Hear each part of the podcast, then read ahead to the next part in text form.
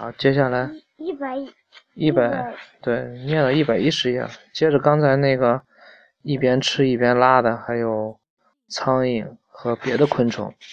然后第十个是柳暗花明破壳而出啊，然后蛮妞要产卵了，它要给宝宝备一份大餐，于是它爬出洞外。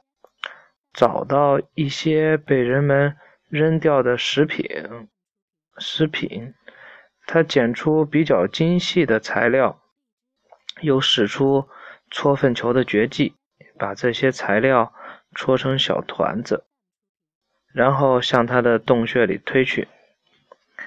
蛮妞把小丸子推回洞里，又把它弄成梨子的形状。他在这个梨子上。弄出一个很深的圆环，使梨子的前部分像平静。接着，蛮妞在梨子的前半部分的顶端压出一个凹穴，样子好像一个袋子，一个口袋。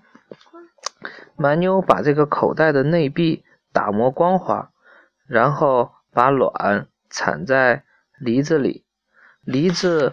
后部几乎没有空气，环境很差，所以蛮妞把卵产在梨子比较狭窄的前端，这儿的壁很薄，空气也充足，不用担心宝宝被闷坏。最后，蛮妞用一些小树皮来封袋口，她小心的把塞子。塞好，生怕他的宝宝们不舒服。除了封口，整个梨子又被蛮妞用腿重重的拍打一通。这样一来，梨子就会更加结实了。蛮妞的洞中很热，很热。他想，梨子如果变硬，宝宝们出来肯定啃不动，就太糟了。于是。他用腿抱住梨子较大的一头，把这边的外皮压得硬硬的，形成一个隔热层。隔热层，层，一层两层的层是吧？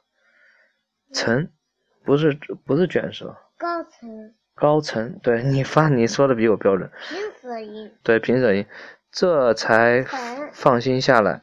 嗯。层对一层两层的层，一个多星期卵就孵化了。小家伙特别能吃，从卵里一爬出来就大啃四周的墙壁。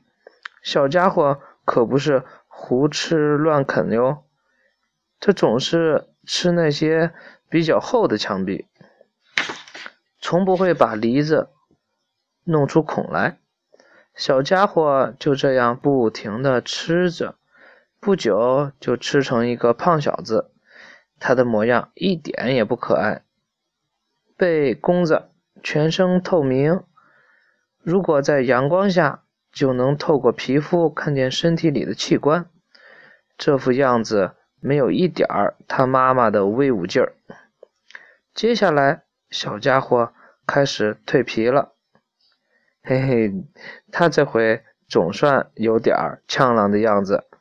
他的翅膀盘在中间，像折起来的领带。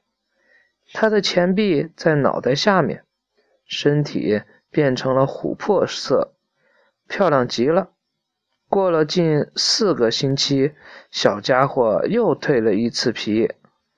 此后，他又不断的蜕皮，每蜕一次皮。它的颜色就更黑一些，身体也更硬一些。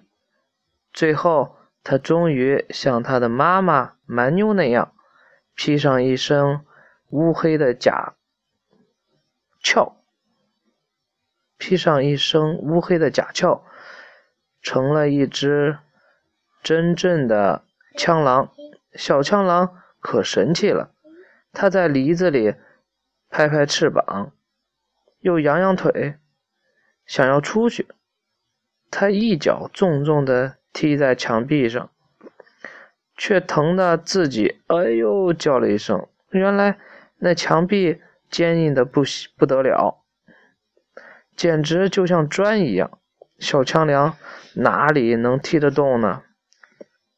这时正是八月，天气又热又干燥，洞穴里简直就像一个火炉子，也就难怪梨子被烘烤的非常坚硬了。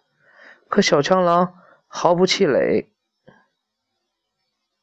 毫不气馁，馁这上面拼音是毫不气馁吧？应该是，又在墙壁上拳打脚踢起来。后来连他的脑袋和牙齿都用上了，一连闹了几天，墙壁还是好端端的。小枪狼急了，他哇哇大哭着喊：“我怎么出去呀？谁来救救我呀？”这时候，妈妈蛮妞已经不在洞中。可怜的小枪狼，如果不能出去，后果真是不敢想象呀。幸好这时下了一场暴雨，雨水渗进洞穴，浸湿了困住了小江狼的梨子，梨子变得松软起来。小强狼很快就把墙壁打成了碎片，他急忙爬了出来。这时外面呢已经有很多和他一样的小强狼，等到饿了，小家伙们便一窝蜂的。拥到一堆牛粪边大吃起来，他们一出生也开始吃牛粪，是不是？